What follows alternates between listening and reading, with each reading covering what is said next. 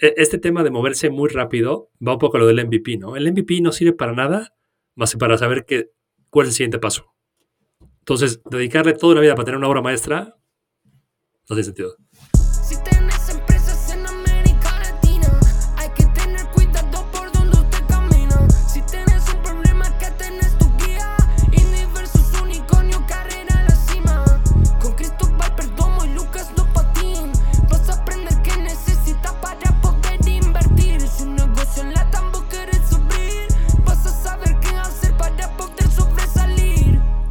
Bienvenidos al sexto episodio de Indie vs Unicornio. Lucas Lopatín que les habla. Acá estoy con mi nuevo mejor amigo Cristóbal Perdomo. ¿Cómo andas, Cristóbal? Muy bien, ¿tú, Lucas? ¿Qué tal? Súper. Finalmente lanzamos el podcast, grabamos cinco capítulos previo a lanzar, eh, que fue como una prueba para conocernos. Eh, cuando digo nuevo mejor amigo, porque no nos conocíamos previo a hacer el podcast juntos. Entonces, como mi nuevo mejor amigo, no solo somos amigos, mejor amigo y, además no nos conocemos en vivo, ¿no? esto ha sido la magia de, la, tecnología, ¿no? que nunca nos hemos visto en persona. exactamente, exactamente. Ya, dijimos que vamos a ir a viajar juntos por el mundo, nos contamos nuestros sueños, nuestros miedos, eh, y nada, vamos para adelante.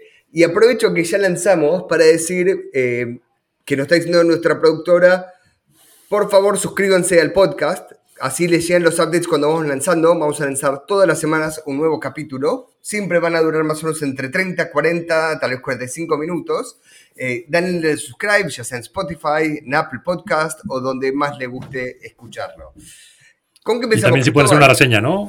Una reseña nos ayuda mucho, ¿no? La reseña, por supuesto, pero solo cuando hablen bien, por favor, ¿viste? Porque somos humanos también, tenemos emociones y si no es positivo nos ponemos mal. Mentira, siempre Como decía estamos aprendiendo de qué mejorar.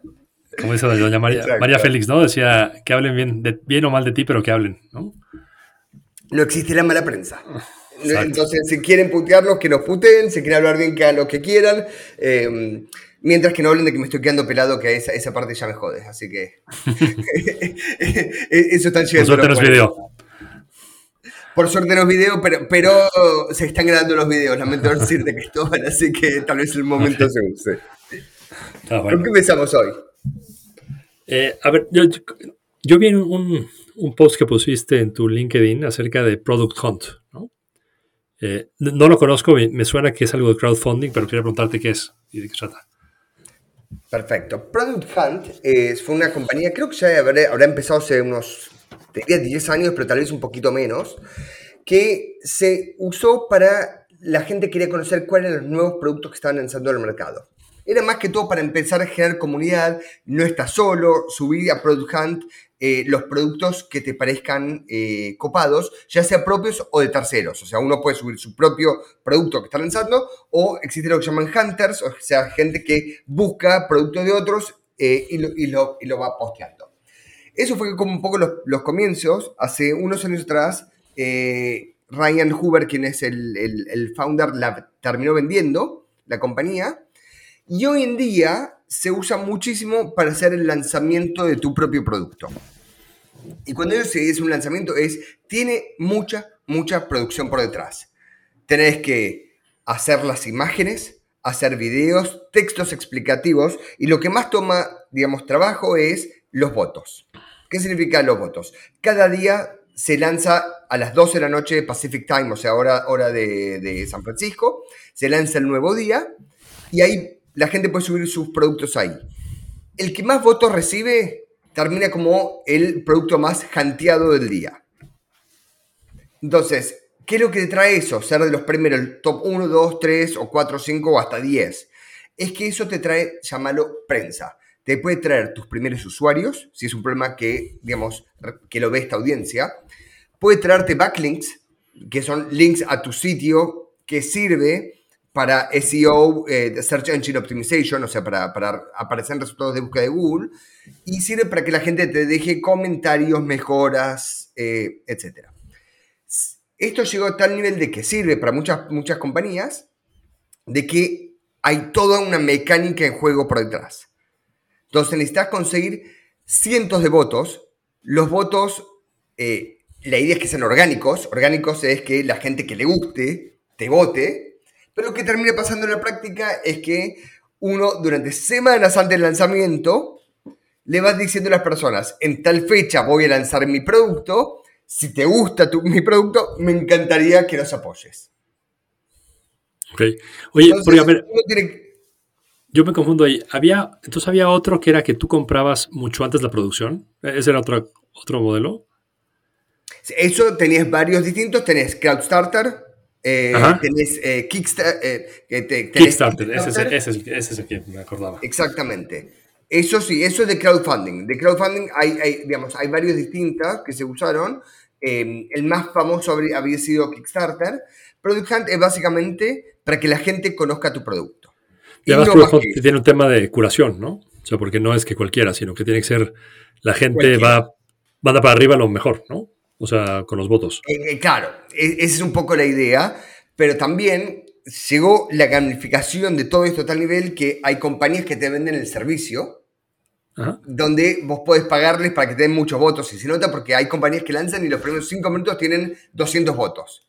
Y es casi imposible que orgánicamente tener 200 votos de una. Una de las compañías de indie que se llama Unita, que es para encontrar eh, comunidades online y para ver reviews y diferentes otras cosas, hizo su lanzamiento, entonces estuvimos arengando a, las diferentes comunidades a las que estamos cerca para que nos den votos. Eh, justo elegimos un día muy reñido, o sea, en un día común hubiéramos terminado primero segundo, eh, porque tuvimos más de 300 votos y, y, más de 100 comentarios, pero justo ese día lanzaron lo que aparentemente ser varios pesos pesados. El valor verdadero que hay ahí, honestamente, no estoy seguro si se paga con el esfuerzo que toma por detrás. Que tal vez terminas primero sí, pero en general, a menos que sea algo revolucionario, algo que tu audiencia te compre el producto, que la audiencia que va a Product Hunt son todos desarrollados, son todos gente de startups, no desarrolladores, tenés desarrolladores, marketers, lo que sea, si tu, si tu producto le vende a startups, es una buena audiencia. Pero si no, te diría que, no tanto. Y no sé si vale la pena el esfuerzo. Ya. Oye, a ver, y un tema aquí relacionado que, vamos a hablar, ¿no? El tema de que tú dijiste, lo compartí con varias comunidades. Creo, que es algo que, que se menosprecia mucho en este ambiente. Eh, porque a veces un, es un ambiente que es, los americanos dicen free enemies, ¿no? Friends and enemies, ¿no? O sea, por un lado ves a los demás emprendedores como tus pares, pero por otro lado ves como enemigos, ¿no? Como que el dinero que se llevan ellos no lo llevo yo, ¿no? Entonces, eh, una pregunta que tuve el jueves de, una plática era que, ¿dónde se aprende para, para cómo levantar dinero y eso, no? Y la verdad es que no hay mejor enseñanza que la que te pueden dar tus pares, ¿no? Eh, en lo que hacer, qué no hacer, con quién hablar, con quién no hablar, quien se toma mucho tiempo, quien la verdad es que no tiene ni siquiera dinero. Y creo que es un recurso que es súper, súper, súper subestimado. Eh, se juntan mucho en, los eventos que hay a tomar una cerveza y hablan de mil estupideces y siempre es más bien presumir quién es más guapo que el otro, pero rara vez se meten al, detalle. ¿no? Yo siempre he pensado que no habría nada mejor que una comunidad de entreprenedores, emprendedores anónimos, ¿no? así como alcohólicos anónimos, que es, hola, soy emprendedor, mi nombre es Lucas y fíjate que me pasó esto donde pudiera como ese, ese círculo de, confianza, ¿no? ¿No? No, sé, ¿tú, tú cómo lo ves. El tema de bootstrapping me imagino que es todavía más difícil porque ahí pues eres solo contra el mundo, ¿no? A ver, para mí el tema de comunidades es, eh, es necesario, es vital, llámalo. Y para mí hay diferentes tipos de comunidades. Entonces, vos tenés eh, la comunidad que puede ser, digamos, tu círculo social de, de, toda la vida, ya sea tu familia, tus amigos, eh, que también es una comunidad de cierta manera. O sea, yo comunidad gente lo veo es como esa red de contención que están tirando para el mismo lado. El problema es que esa red que tuviste toda la vida de familia y amigos, generalmente no entienden lo que uno está viviendo al hacer una startup. Y al hacer eso uno está tan solo que, eh, que duele. Entonces, la mejor manera que yo encontré es justamente a través de comunidades. Por ejemplo, yo personalmente pertenezco a una que se llama EO, que es Entrepreneurs Organization, que es una, em, eh, una red global, una comunidad de emprendedores eh, que tiene ciertos requisitos mínimos para entrar, o sea, quieren que, la, que, que el emprendedor ya tenga negocios que facture al menos un millón de dólares por año eh, y algunos otros requisitos. Y es una comunidad que a mí me sirve un montón. Por ejemplo, yo tengo mi foro ahí, que nos juntamos una vez por mes y, y hacemos sesiones de cuatro o cinco horas, donde nos hablamos no necesariamente de trabajo, sino hablamos de la vida, de la familia, de los dolores, eh, de los anhelos, de los miedos, de un montón de diferentes cosas, porque generalmente el emprender no es solo el trabajo, es muchas veces la emocionalidad que está por detrás. Es más, me parece tan importante que, como mencionas vos de los bootstrappers, que generalmente tenés menos, menos compañías y menos board y, menos, menos apoyo, eh, con, con, un amigo que se llama Esteban Servi, creamos una comunidad de Slack que se llama Bootstrapeados, donde tenemos 800 bootstrappers en Slack hablando, haciendo meetups, ayudando y apoyándose. Eh, si quieren registrar para que pueden ir a bootstrapeados.com, después dejamos el link, pero básicamente se escribe B larga O O T S. Eh, estoy haciendo de vuelta el lenguaje público que no debería. B O O T S S T R A P P E A R. Eh, dije cualquiera. Después editemos el lo ponemos. lo, podemos, dejar, pero voy a poner el link en el show note y listo. Eh, como decimos, no se hace en, público lenguaje, particularmente eh, yo que hablo tan mal. Entonces, eh, es importantísima la comunidad, yendo a lo que decías vos. Vos de tu lado, ¿cómo armás, digamos, ¿cómo armás de tu comunidad? ¿Quién es tu grupo de apoyo? a ver, de lado a veces es, es complicado porque lo peor que quiero hacer es empezar a invertir por lo que piensan los demás, ¿no? Eh, creo que en, los inversionistas más exitosos siempre son los que tienen una idea contraria, ¿no? Y que no van con la manada, ¿no? Ir con la manada es, es medio contraintuitivo porque a nadie van a correr por invertir como todos, ¿no? Pero es difícil que le vaya muy bien si invierte como todos, ¿no? Pero sí, si no inviertes como todos y te va mal, te van a correr, ¿no? Entonces es un equilibrio bastante difícil, con lo cual a nivel inversionistas, si bien hay mucha comunidad y hablamos y eh, nos compartimos eh, empresas y cosas así, hay de todo, ¿no? Nosotros tenemos una, política muy particular de que cuando compartimos una empresa, compartimos de la misma forma la empresa que más nos gusta que una en la que no invertimos. Porque si no, pierdo yo cualquier tipo de credibilidad, ¿no? O sea, si yo convierto, esta es la buena, y a veces te digo, esta es la buena, y al año digo, esta es la buena, pues todas son buenas, ¿no? Eh, mientras que hay otros fondos que sí te mandan cada empresa que dices, si me la fanda, sé que es porque es muy mala, ¿no? O sea, porque solo me, solo me comparten lo que es muy malo, ¿no? Entonces, creo que tristemente el tema de inversiones sí es difícil hacer una comunidad en, tema de, de ayudarse. Eh, es más un tema como de cómo eh, estar, estar un poco al tanto de lo que está pasando, pero es difícil hacer una recomendación.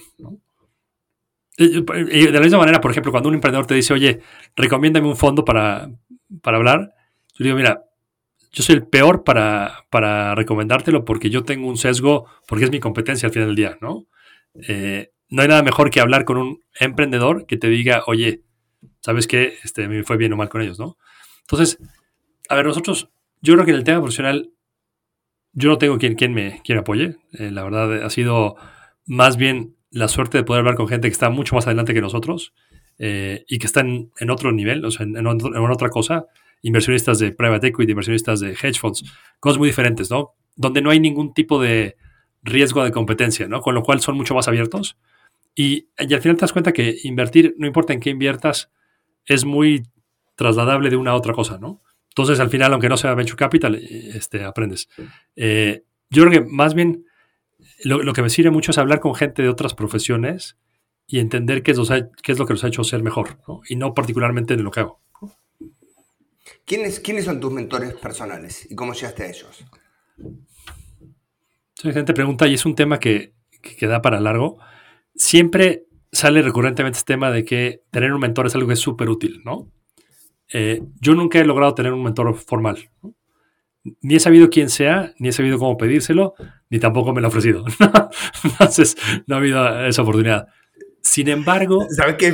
¿Sabes que Yo estoy igual, o sea, nunca entendí cómo funciona esto de los mentores. O sea, siempre me hizo sentir incómodo. O sea, tengo charlas con personas, yo trato de ayudar, pido ayuda, trato de hacerlo en el tiempo, pero esto de, digamos, de ponerlo en el título es vos sos mi mentor y yo soy tu mentoreado, o viceversa, siempre me, me, agarró como un pequeño cringe que digo, esta parte no lo. No, y más importante, gracias a Dios nadie me lo ha pedido nunca, ¿no? Que eso creo que me daría todavía más cosa. Eh, a ver, creo que también es un tema muy americano, ¿no? Así como el tema del networking es un tema muy americano, ¿no? Que es, es una, es una relación puramente transaccional. Creo que también en Estados Unidos es mucho más dado este tema de, es una relación profesional, transaccional, ¿no? Creo que entonces es muy, mucho más difícil para un latinoamericano hacer algo así. Eh, te diría que informalmente sí hay gente a la que yo recurro no muy seguido, pero sí consistentemente, ¿no? Y suelen ser profesores míos, ¿no? Sobre todo de, la maestría, ¿no? Creo que los americanos también... Es menos raro a un americano escribirle cinco años después que a un latinoamericano que diría, oye, ¿quién eras tú, no? O sea, por, ¿no? Como que también un poco el, tema del profesorado en, Latinoamérica suelen ser profesores de tiempo parcial, con lo cual esto es algo más que hacen en su vida, los que se dedican, y no tienen hasta esa curiosidad intelectual, ¿no? El profesorado en Estados Unidos, como sabes, es full time, ¿no? Y su vida es crear papers y oír ideas nuevas. Entonces, realmente se alegran cuando un exalumno los busca así después y oye, fíjate, ¿te acuerdas que yo tenía esta idea en la universidad? La llevé a cabo, ¿no? ¡Wow! Déjame, cuéntame, ¿no? Entonces, eh, hay un profesor a mí que me dio una clase en, en, en, la maestría que se llama Amar Vide. Amar Vide es una persona, yo, la persona más inteligente que he conocido. Él estuvo en una clase, en, él se graduó de Harvard y en su mismo salón estaba Jeff Skilling de Enron, estaba Meg Whitman de, de eBay y más cosas que ha hecho, y estaba eh, Len Blavatnik, que es el hombre más rico del Reino Unido. ¿no? Entonces, imagínate, es, esa, tener eso en tu sección ¿no? de, de, la maestría.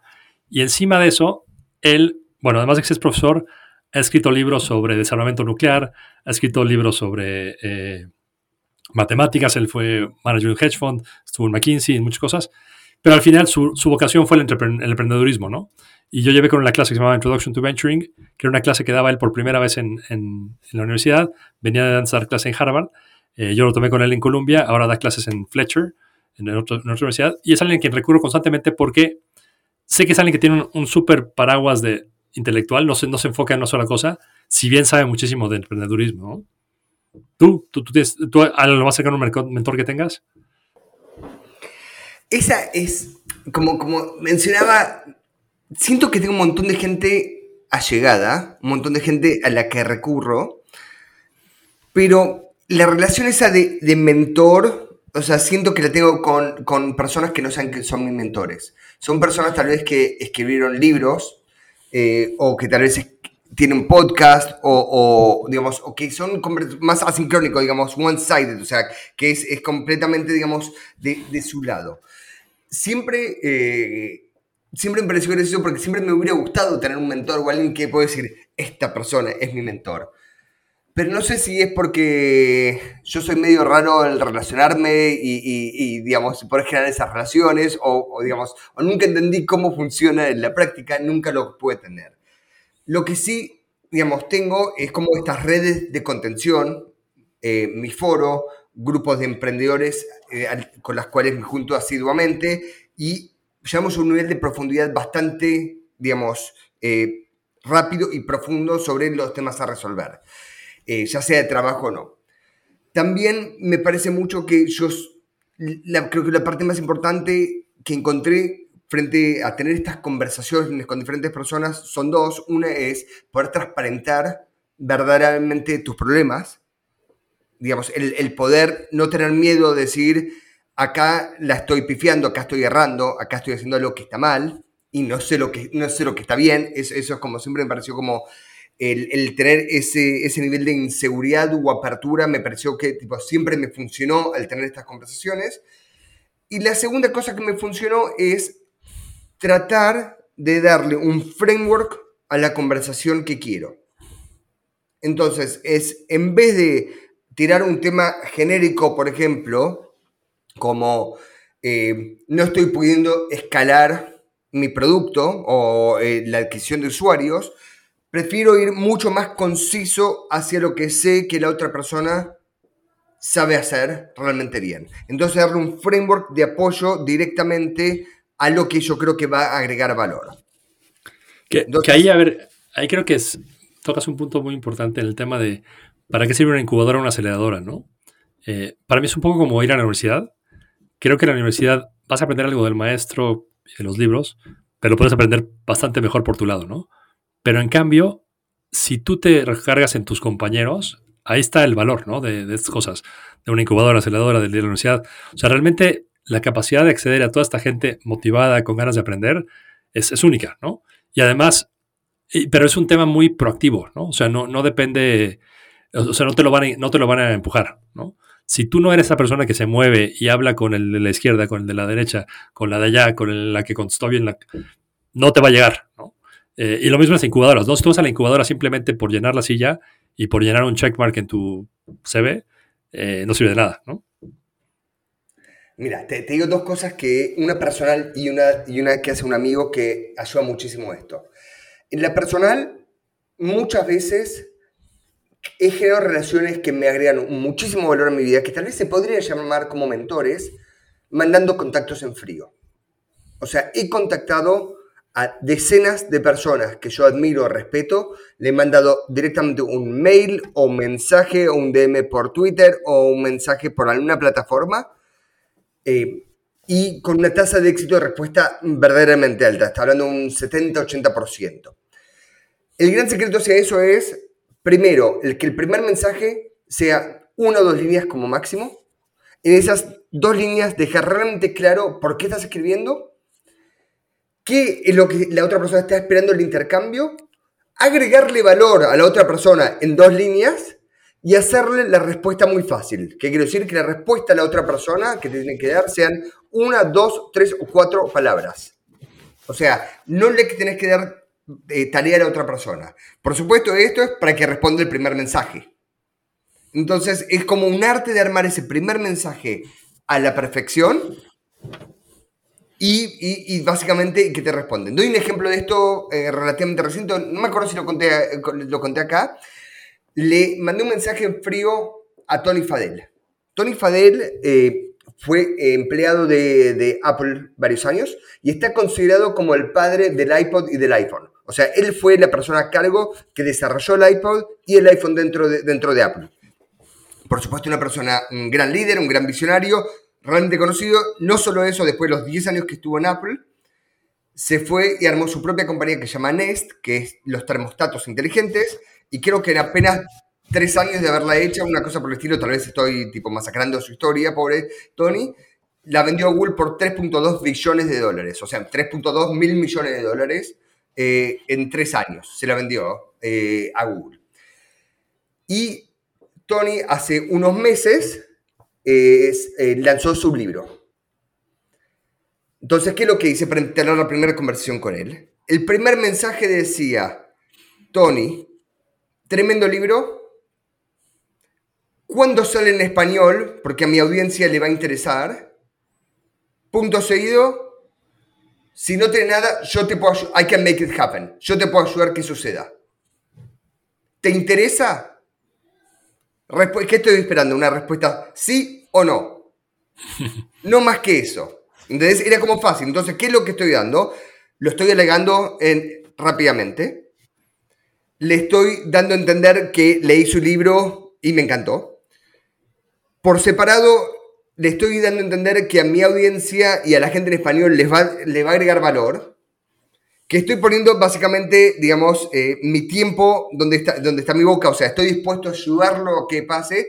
Y por último, le estoy diciendo un call to action para que me responda sí o no. Tan simple como eso, una palabra.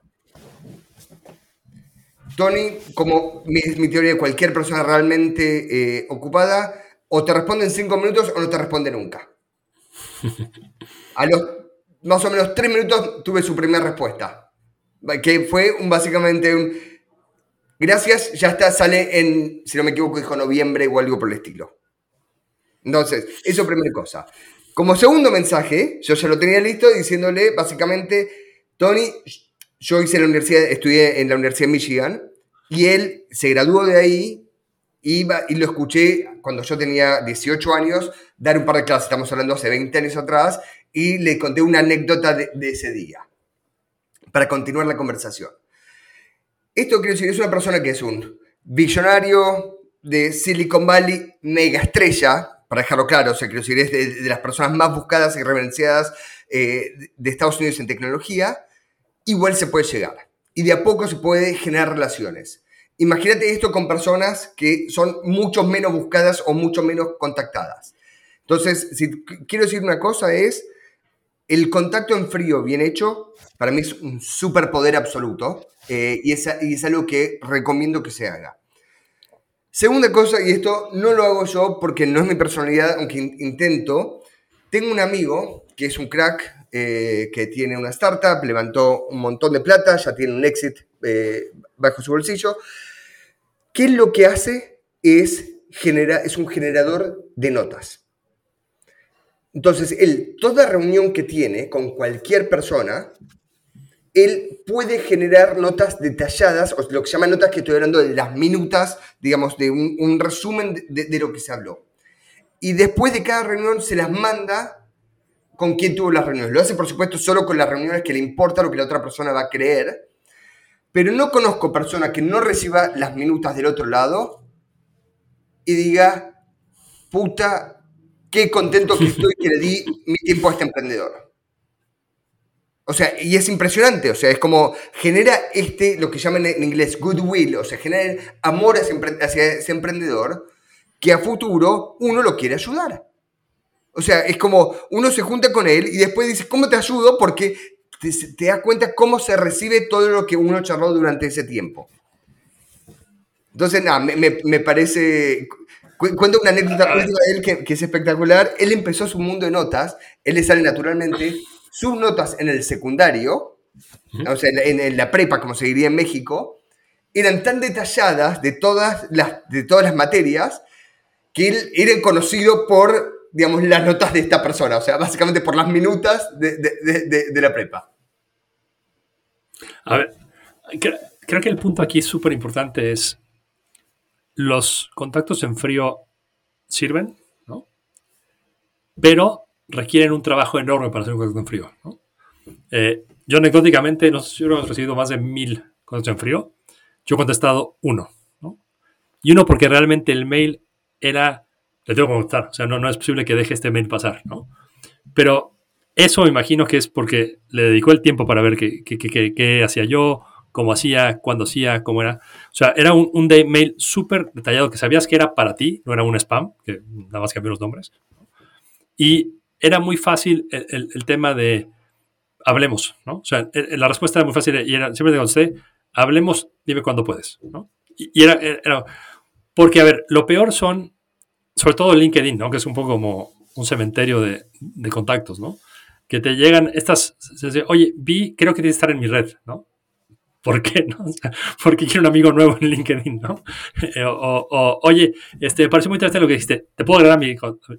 No, o sea, no, no. ¿Cuál es la razón por la que yo tengo una relación contigo, no? O, LinkedIn da para una, una plática larga, ¿no? Cuándo agregar gente, por qué agregar, qué conviene, los pros y contras de hacerlo, ¿no? Pero al final, el tema es, los contactos en frío es un recurso. Y a ver, nosotros, nuestra política es rara vez contar un, un contacto en frío porque si no puedes conseguir en esta etapa a alguien que te presente con nosotros, es como la parte más básica de todo este camino de levantar capital, ¿no?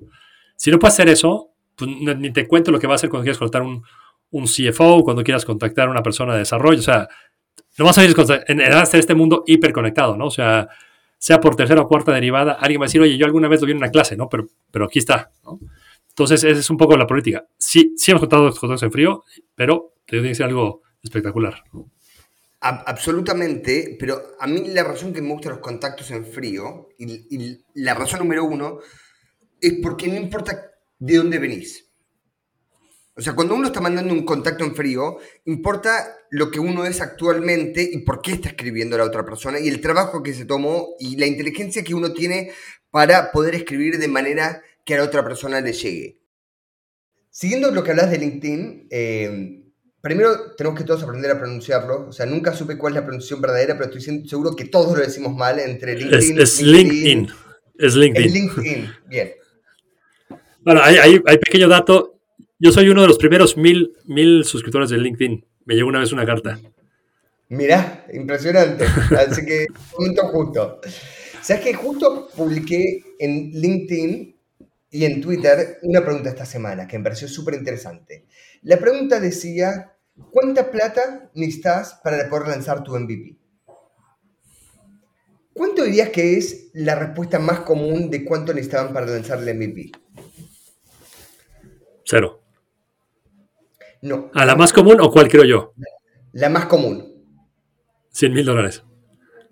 Era básicamente entre 10 mil y 100 mil dólares en su gran mayoría. ¿Qué te parece eso? ¿Qué, dice tu cabeza? Una locura. Una locura. Una locura. Estamos, una locura. Estamos, de acuerdo. Em, ¿por, qué dices que es una locura? A ver, porque es el MVP, ¿no? O sea, yo esto lo voy a usar para ir a buscar quién me ayuda. Eh, salvo algún caso muy extremo que necesite investigación y desarrollo, no veo cómo te gastes 10 mil dólares, ¿no? Además, el MVP es también un tema tuyo para ver cuánto le vas a dedicar a esto. O sea, tienes primero dedicar, juntar 100 mil dólares para que te dedicas a esto, creo que ya empezaste mal. Ya perdiste un mundo de vida. 100% de acuerdo. Es sacando excepciones, que quiero decir son las ciencias duras, llamarlo, no sé, que es una, una, una compañía, digamos, de, de, biología, de biotech, por supuesto no puede ser un MVP fácilmente, o si quieres ser una compañía, digamos, de algo espacial, no vas a poder. Pero sacando las excepciones en el 90 y pico o más por ciento de compañías, generalmente el número es chico, es debajo de mil dólares tranquilamente. A veces vas a necesitar algo, por ejemplo, querés eh, un cierto dominio, un hosting tal vez, o tal vez necesitas que algún desarrollador te haga una cosa chiquita o pagar alguna herramienta, pero el costo tiene que ser un costo chico. Siempre tiene que ser un costo chico. Y me voló la cabeza que, los números sean tan grandes en su gran mayoría. Y un punto adicional ahí, y creo que te quedas corto, ¿no? Hay gente que le mete un millón de dólares antes de decir que tiene un MVP. Lo más increíble es cuando llegan a ti y te dicen, mi empresa vale X millones porque yo ya invertí uno. O sea, el concepto de costo hundido es, es totalmente desconocido, ¿no? O sea, a ver, a mí si le has metido toda tu vida o toda la fortuna de tu familia, me da igual. Yo estoy afuera. Para mí el costo es cero, ¿no? O sea, yo puedo decir no, gracias y ya. Entonces también eso de, o sea, lo que le metas, piensa que tiene que lo menos posible porque no te va a pagar casi nadie. No, lo, es, básicamente, para dejarlo claro, es, cuando decimos MVP, es, la sigla que significa Minimum Viable Product. Significa cuál es el producto mínimo que alguien estaría dispuesto a pagar por tu solución. Y generalmente también se usa más que todo para poder realmente validar que lo que está solucionando le soluciona el problema a alguien. O sea, no es que uno cree que es básicamente un problema verdadero en su cabeza, sino que, ok, ¿te sirve? ¿Me vas a pagar por esto o no? Eso es como para lo que se usa el MVP. Y gente se puede hacer de manera tan fácil, tan barata. Hay tantas herramientas de no code que se puede usar. Que para, por, eh, este, como un ejemplo, hay, hay una, una chica que se llama Ángela Costa, eh, que está haciendo una comunidad que se llama eh, Morado. Y la respuesta de ella, es, literal, fue, nuestro MVP fue un Shopify con unos plugins, 100 dólares.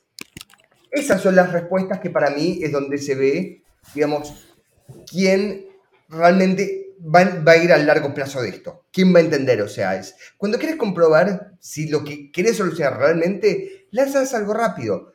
¿Va a ser el producto más feo que hiciste en tu vida? Seguramente sí va a tener muy poca funcionalidad, el border a cero, la respuesta es también.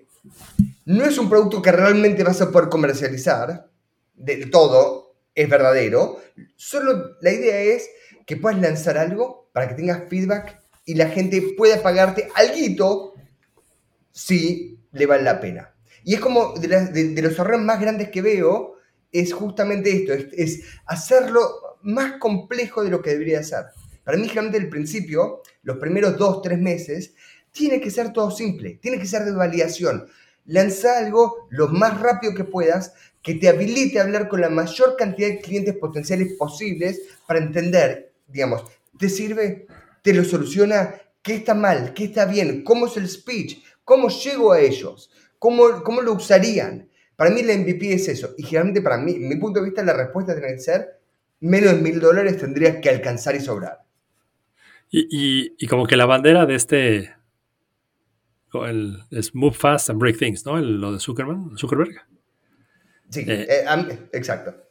Curiosamente, él, él no fue el primero que hizo esto, ¿no? Creo que el, el primero que yo vi que hizo esto fue Sam Walton, ¿no? En Walmart.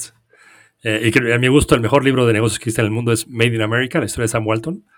Y es increíble, ¿no? Él iba a los, a los competidores, él estaba opcionado con los competidores no por ver si él era mejor o qué. Él lo que quería era quién qué idea le puedo ir a robar, ¿no? Porque si voy a la tienda y encuentro una cosa bien que hacen ellos que yo no hago, pues ya tengo una idea más que no tenía, ¿no? Y voy y la pruebo y quizás no funciona, ¿no? Pero la idea de, de, por ejemplo, fue la primera empresa en Estados Unidos que no era IBM, que está opcionada con la tecnología, ¿no? Y una razón muy básica. Él quería tener los números de ventas de todos los días lo más rápido posible. Y la única manera de hacerlo era con tecnología. No, no, no, nunca tuvo en su vida una computadora, nunca en su vida tuvo un, celular, pero sí era muy importante para él tener la información, el contenido. Entonces, e, este tema de moverse muy rápido va un poco a lo del MVP, ¿no? El MVP no sirve para nada más que para saber qué, cuál es el siguiente paso. Entonces, dedicarle toda la vida para tener una obra maestra. Absolutamente. No tiene sentido. Hay, hay, una historia de Sam Walton que estoy de acuerdo con vos, es un, sitio, un, libro maravilloso. Dice que él fue, él, él, es de Arkansas originalmente y estaba, no me acuerdo si era en Minneapolis, en qué ciudad, fue a hablar con, digamos, eh, potenciales socios para abrir, digamos, un Walmart ahí, lo, lo que, como se llama Walmart en, en su momento. Dice que tuvo una reunión el viernes, la persona que cuenta la anécdota, y que el sábado se fue a Kmart, que es básicamente un competidor, para, para, hacer sus compras ahí, la persona con quien Sam había tenido la reunión. Dice que llega a la fila 3 a las 10 de la mañana para comprar básicamente la leche y las diferentes cosas y escucha la voz de alguien que está tirado en el piso mirando abajo de las estanterías y él dice, yo reconozco esa voz y al ratito se da cuenta que es la voz de Sam Walton, que está en un negocio de sus competidores, hablando con los empleados, preguntándole y masacrándolos a preguntas. Preguntándoles es, básicamente, ¿cada cuánto tiempo recambiar la leche? ¿Cuántos cajones por día tienen?